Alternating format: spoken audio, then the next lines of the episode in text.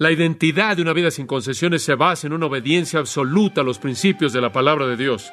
Cuando la Biblia dice algo, no haga concesiones y aférrese a su convicción con amor. Sea útil para Dios, establezca el estándar y viva así cada día de su vida.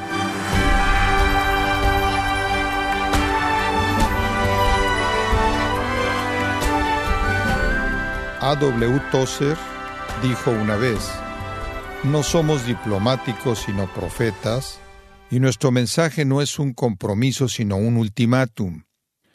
Bueno, así que ¿quiénes son los profetas de los cuales está hablando Tozer? Él está hablando acerca de usted. Sí, usted que es creyente en Cristo, un cristiano. ¿Y qué es lo que no puede comprometer o poner en peligro? Pues eh, nada menos que la verdad de Dios. Dicho esto, ¿qué es lo que tienta a transgredir en la verdad?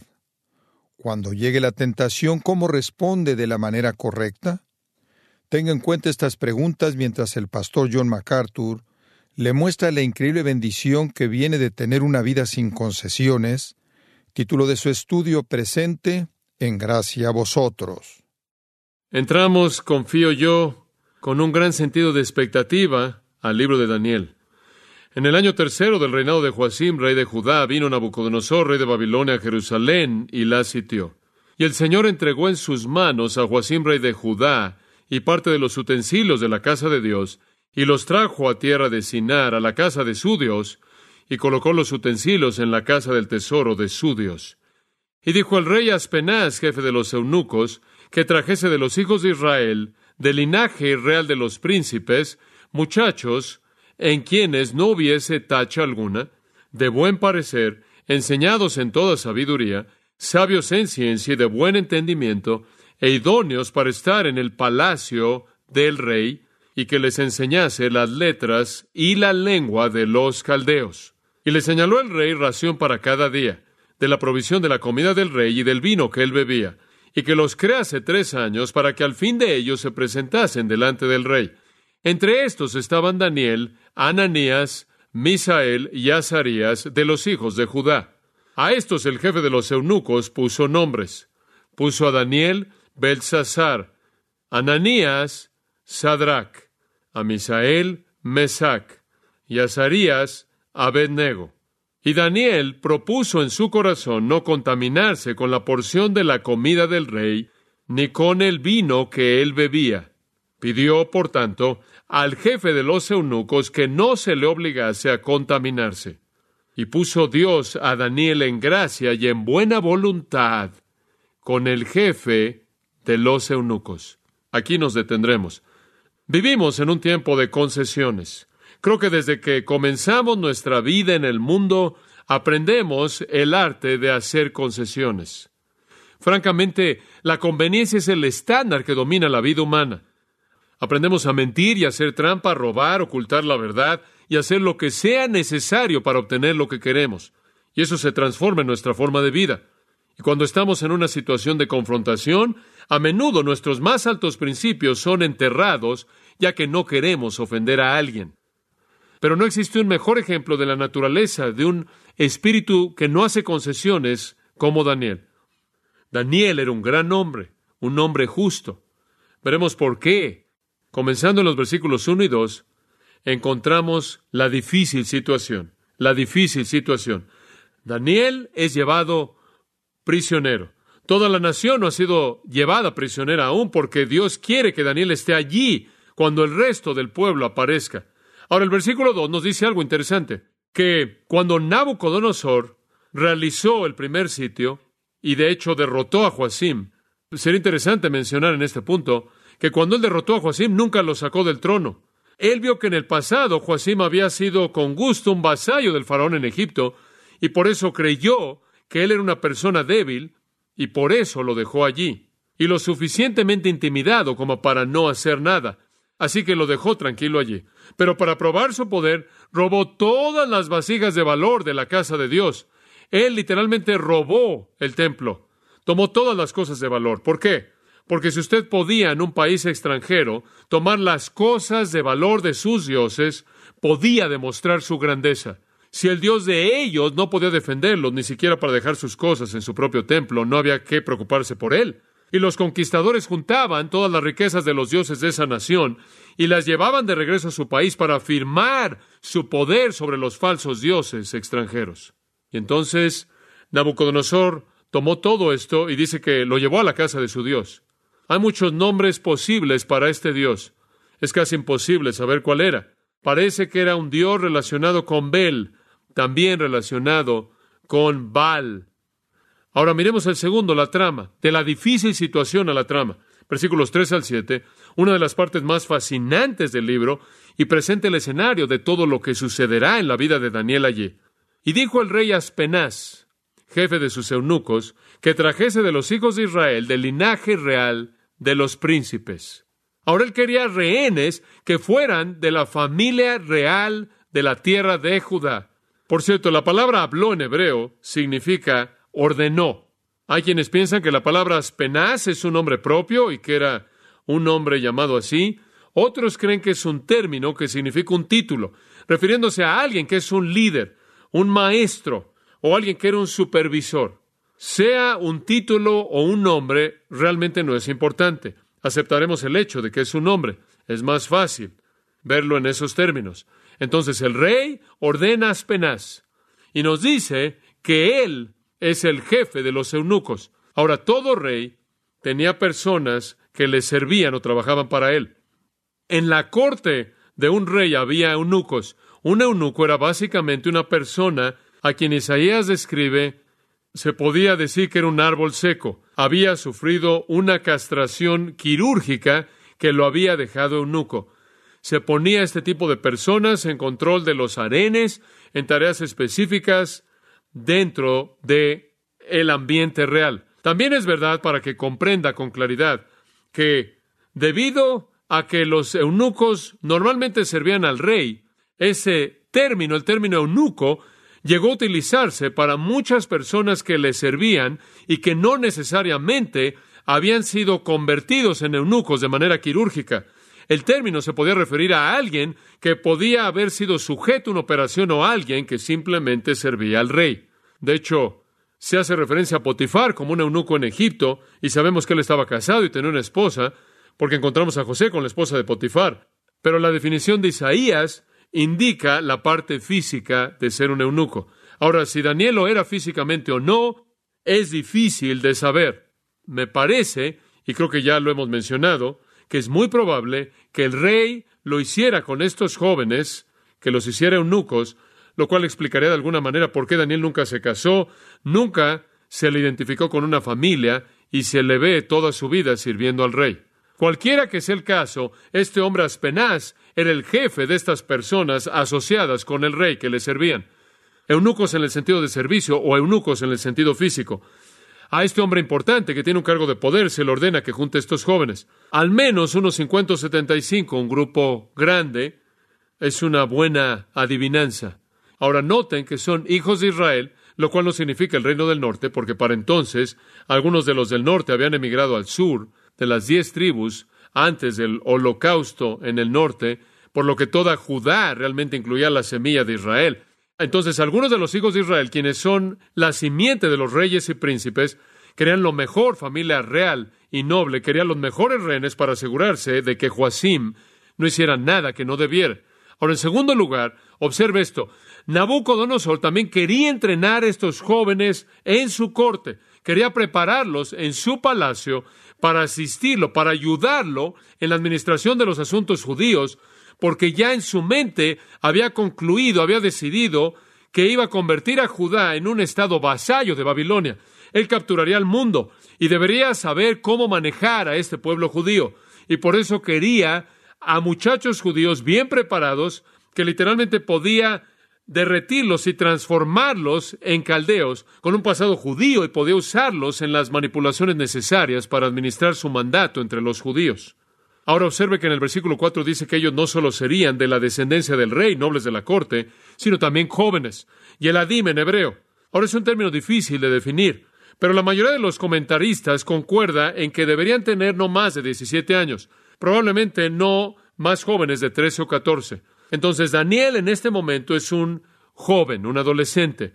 Sabemos que 70 años después él todavía manda. Él aún lidera en Babilonia. Entonces, él debió haber sido muy joven en este momento. Estos son muchachos jóvenes. Entre la edad de 13 y 17 años de edad, es probable que Daniel tuviera entre 14 o 15 años de edad. No más de eso. Ahora, mantenga eso en mente. Este es solo un niño. No olvide este maravilloso pensamiento. Platón dice que la educación de los jóvenes en Persia comenzaba a los 14 y finalizaba a los 17.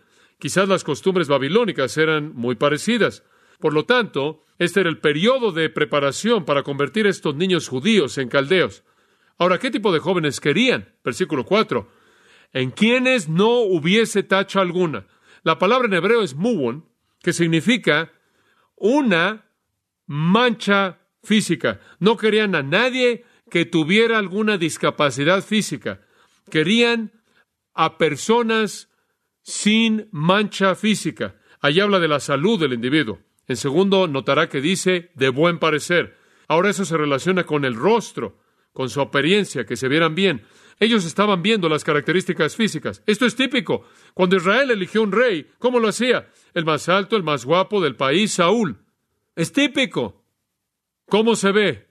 Denos al que mejor se ve, al más guapo, al más apuesto. No queremos a nadie que tenga un defecto físico en su rostro. Y no solo físicamente, pero ¿de qué otra manera evalúa el mundo a su gente? Primero por sus características físicas y segundo por su cerebro, lo físico y lo mental. Enseñados en toda sabiduría. Aquí tienen cuatro calificaciones intelectuales. Primero, enseñados en toda sabiduría.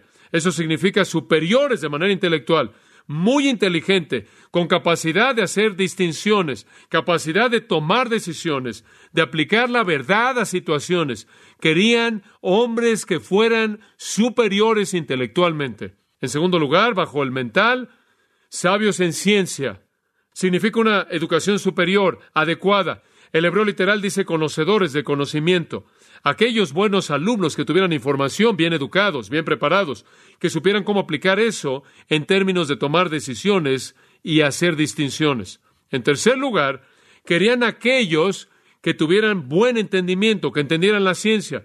Y aparentemente este término hebreo implica la capacidad de correlacionar. Primero, conocer los hechos. Segundo, aplicar hechos. Tercero, correlacionar los hechos para traer muchas cosas en armonía y tomar decisiones. De hecho, eso es lo que hace la ciencia, ¿no es cierto? La ciencia saca conclusiones de la acumulación de datos. Debían tener la capacidad de pensar en términos de correlación. Finalmente, idóneos para estar en el palacio del rey. Ahora, esto se relaciona con una tercera dimensión de las cosas que ellos estaban buscando. Primero lo físico, que se vieran bien que no hubiera mancha alguna en ellos, luego lo mental, capaces en todo conocimiento y que entendieran la ciencia, y en tercer lugar, lo social. Debían tener el porte y los modales, la capacidad de interactuar a nivel social para estar en el palacio del rey y no ser socialmente torpes. Cuando el mundo busca personas adecuadas, buscan en términos de su definición física, mental y social. Eso es todo, porque eso es todo lo que pueden comprender. No saben nada acerca de la virtud, nada acerca de la calidad espiritual, no saben nada acerca de la virtud, nada acerca de la moral. Ellos dijeron que les consiguieran a los jóvenes más inteligentes, más guapos que pudieran encontrar y los transformaran en caldeos. Ese era el plan. Este era el plan. Era lavarles el cerebro a estos jóvenes judíos. ¿Cuál era su propósito? Al final del versículo 4. Y que les enseñase las letras y la lengua de los caldeos. Caldeos es un término que se usa indistintamente con babilónico. Originalmente los caldeos eran un grupo separado, pero a medida que el imperio babilónico creció y que la astrología, ciencia y enseñanza caldea dominaron al imperio babilónico, el término caldeo se convirtió en sinónimo de babilónico. Los convertirían en babilónicos o caldeos. Querían que aprendieran como los caldeos. El idioma de los caldeos era muy poderoso, importante en esa época, y el pueblo judío no lo sabía, no lo conocía. Deberían aprenderlo y esto les daría un trato social en esa parte del mundo, ya que ese idioma dominaba esa parte del mundo. Además de eso, el aprendizaje de los caldeos era muy interesante. En la Enciclopedia Internacional de la Biblia nos dice que incluían los antiguos idiomas de Babilonia, los dos dialectos sumarios y un cierto conocimiento relacionado aparentemente con el idioma hitita. Habían otros idiomas en las zonas cercanas. En otras palabras, eran expertos lingüistas. Además, Los caldeos tenían conocimiento de la astronomía y la astrología. Tenían un sistema matemático sofisticado que incluía un sistema de numeración sexagesimal, historia natural, aprendizaje de mitología, incluyendo leyendas de la creación y el diluvio. Tenían una tremenda pluralidad y plétora de dioses, un panteón de deidades. Tenían un conocimiento tremendo de la agricultura. Eran quizás los arquitectos más exquisitos del mundo entero, tal como muestran los edificios babilónicos. Le podría parecer interesante que en la construcción de los jardines colgantes de Babilonia y los palacios tenían un sofisticado sistema de aire acondicionado que ellos mismos habían desarrollado. Entonces estos jóvenes eran expuestos a todas estas enseñanzas, ya fueran arquitectónicas, de agricultura, lingüísticas, teológicas, históricas, y serían unos eruditos caldeos. Los caldeos eran también expertos en la magia, encantamientos, augurios, conjuros, oraciones, himnos, mitos, leyendas, en capacidades científicas y demás y demás. Y estos jóvenes aprenderían todo eso. Este sería un proceso de lavado de cerebro. ¿Y sabe una cosa? No es nada diferente de lo que las universidades le hacen a los jóvenes en la actualidad. Les quitan su fe, roban su herencia y los reforman con información atea, humanista y socialista que está en sus libros y en las mentes de sus profesores. Enviar hoy a un joven a la universidad es exponerlo a un proceso de lavado de cerebro. Tristemente, aún los seminarios de nuestro país que solían mantener en alto la palabra de Dios han abandonado ya esa autoridad y le lavan el cerebro a la gente para que crean en las respuestas humanas las cuales nos dicen que no podemos confiar en Dios, que su palabra no es verdad. Otro proceso de lavado de cerebro. ¿Se acuerda usted de Hechos 7:22? Dice de Moisés cuando estaba en Egipto y fue enseñado Moisés en toda la sabiduría de los egipcios. Hay personas a las cuales no se les puede corromper y personas como esas son las que conoceremos en un momento. Las universidades y los seminarios de los caldeos destruirían todo lo que Daniel y sus amigos conocían de Dios y de la herencia, del legado de Dios que había en su pueblo. Querían que ellos olvidaran a Dios, su verdad. Este es el esfuerzo de la educación moderna. Desde el momento en el que su hijo va a la escuela, a excepción de maestros que temen a Dios y personas que aman a Cristo, que se encuentran con su hijo, ellos le dan un sistema de valores humanista, sin Dios, ateo, que está preparado por Satanás para eliminar a Dios de la escena y lograr que le sirvan. Esa es la trama. La trama crece en el versículo 5. Y le señaló el rey ración para cada día, de la provisión de la comida del rey y del vino que él bebía. No es cualquier comida. Recibirán una porción de la rica comida del rey. ¿Por qué alimentarlos con la comida del rey? ¿Es eso parte de la educación? Uno de los elementos más básicos del lavado de cerebro es el sentido de obligación.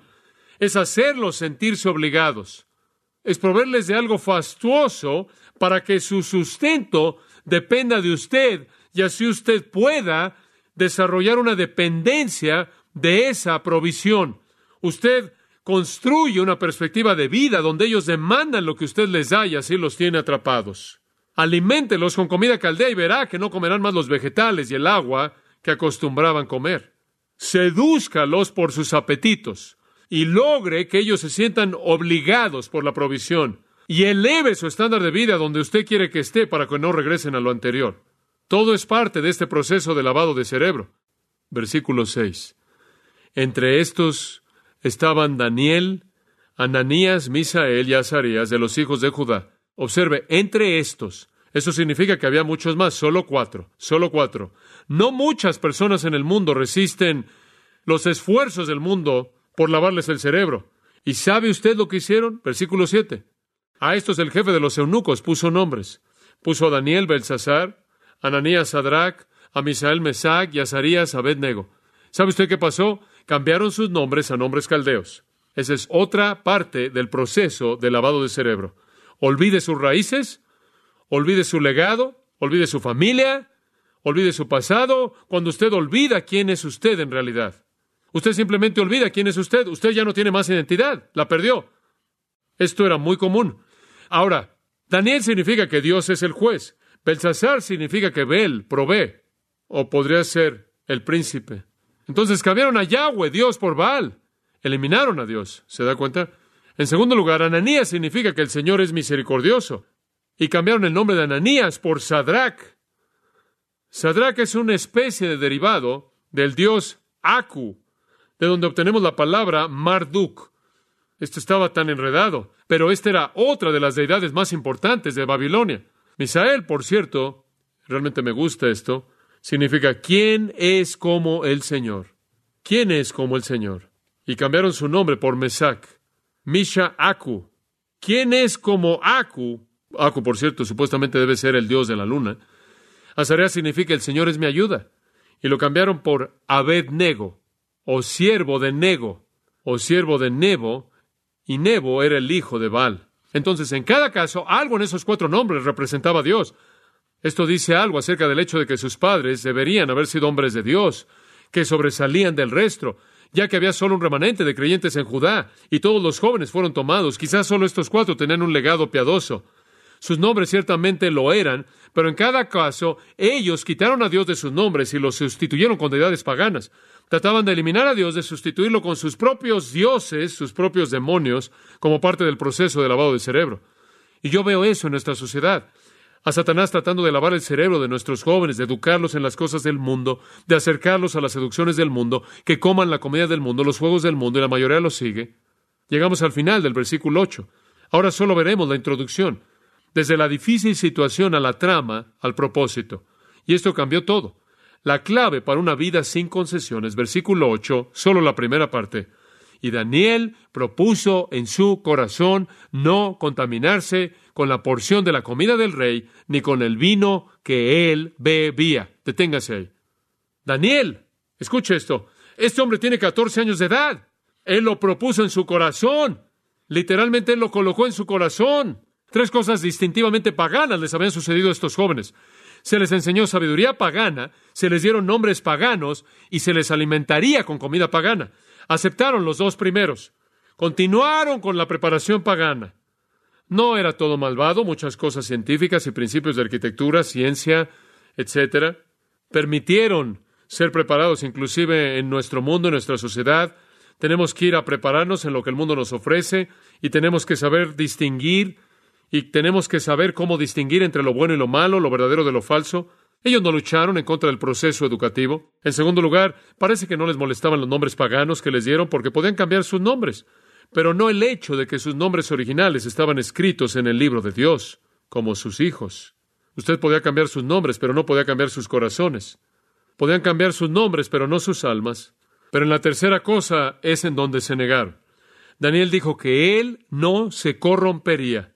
Y esta palabra significa manchar de una manera asquerosa. Él dijo, yo no voy a contaminar mi vida con la comida del rey, ni tocaré su vino. No era solo una decisión lógica. Permítame decirle por qué tomó esa decisión. No existía, escuche esto, no existía una prohibición estricta en la palabra de Dios en contra de tener un nombre pagano. En segundo lugar, no había una prohibición estricta contra el aprendizaje de lo que otras personas tenían para enseñar.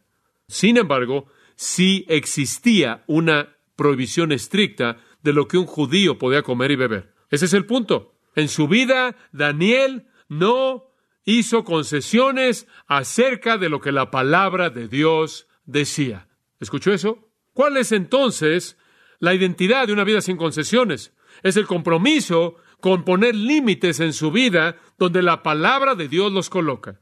¿Se da cuenta? Ahí es en donde Daniel puso el límite. Ahora escuche, él no podía comer la comida del rey por dos motivos principales. Número uno, no era kosher. Ellos tenían reglas en la dieta. Y ahora usted puede ver algo del propósito por el cual Dios le dio a los judíos las leyes en la dieta. En este caso, evitó que unos jóvenes maravillosos fueran corrompidos. Esa era la intención de Dios, restringir la posibilidad de mezclarse con los paganos. Pero había otro motivo por el cual Daniel no podía hacerlo, y es porque el Antiguo Testamento dice una y otra vez que no toleremos a los ídolos, ninguna forma de idolatría. Y escuche esto, la comida del rey, servida en la mesa del rey, estaba siempre conectada con sus dioses. Y sabemos por la historia babilónica que la comida que ingerían se ofrecía primero a sus dioses, y también el vino era ofrecido a sus dioses y todo, por así decirlo, era entregado de manera simbólica a sus dioses. Y si Daniel y sus amigos comían de esa comida, estarían comiendo aquello que había sido ofrecido a los dioses y estarían participando literalmente en una fiesta pagana. No podían hacerlo. Fueron fieles a las escrituras. Donde existe un mandato bíblico específico, usted pone límite. Cuando Dios habla de la identidad de una vida sin concesiones, lo hace de manera muy clara. Daniel no se contaminaría, no se mancharía por desobedecer las escrituras. Podría haberlo hecho, era un joven de tan solo 14 años.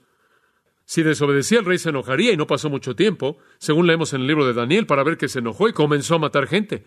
También podía pensar que Dios los había abandonado y llevado a ese lugar. ¿Qué le debía a Dios? Tenía muchos motivos para hacer concesiones, pero no lo hizo. ¿Sabe por qué? Tenía virtud, virtud genuina, integridad verdadera. Aprendería el idioma del rey, la ciencia de los caldeos, aceptaría inclusive su nombre, pero no su estilo de vida. Nunca su estilo de vida. No significa que se enojó y se amargó y puso a todos en su contra. El versículo 9 nos dice que el príncipe de los eunucos tuvo compasión de él. Este hombre tenía convicciones que sostenía con amor. Qué joven, qué joven. Amados, les digo esto, la identidad de una vida sin concesiones se basa en una obediencia absoluta a los principios de la palabra de Dios. Cuando la Biblia dice algo, no haga concesiones y aférrese a su convicción con amor. Y cuando vive una vida sin concesiones, Dios lo usará. De aquí en adelante Dios utiliza a Daniel de manera maravillosa. Sea útil para Dios, establezca el estándar y viva así cada día de su vida.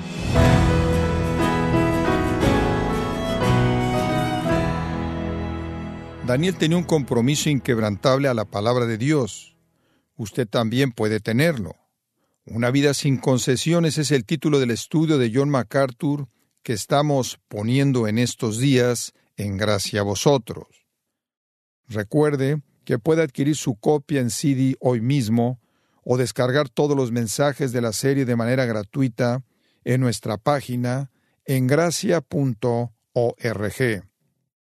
Y quiero recordarle, estimado oyente, que tenemos a su disposición el libro El poder de la integridad, escrito por John MacArthur, donde ofrece ejemplos bíblicos para ayudarnos a vivir vidas marcadas por la integridad y el rechazo a la hipocresía.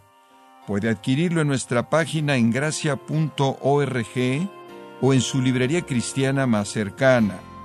Si tiene alguna pregunta o desea conocer más de nuestro ministerio, como son todos los libros del pastor John MacArthur en español o los sermones en CD, que también usted puede adquirir, escríbanos y por favor mencione la estación de radio por medio de la cual usted nos escucha en gracia a vosotros. Es importante conocer no solo el país y ciudad de donde usted nos escucha, sino también la radio. Para quienes contactan nuestro ministerio por primera vez, pueden solicitar una copia del mensaje de promoción sin costo alguno, un mensaje por oyente únicamente. Si usted vive en los Estados Unidos o Puerto Rico, escríbanos a Gracia Vosotros, P.O. Box 4000, Panorama City, California 91412. O puede escribirnos a través del siguiente correo electrónico radio arroba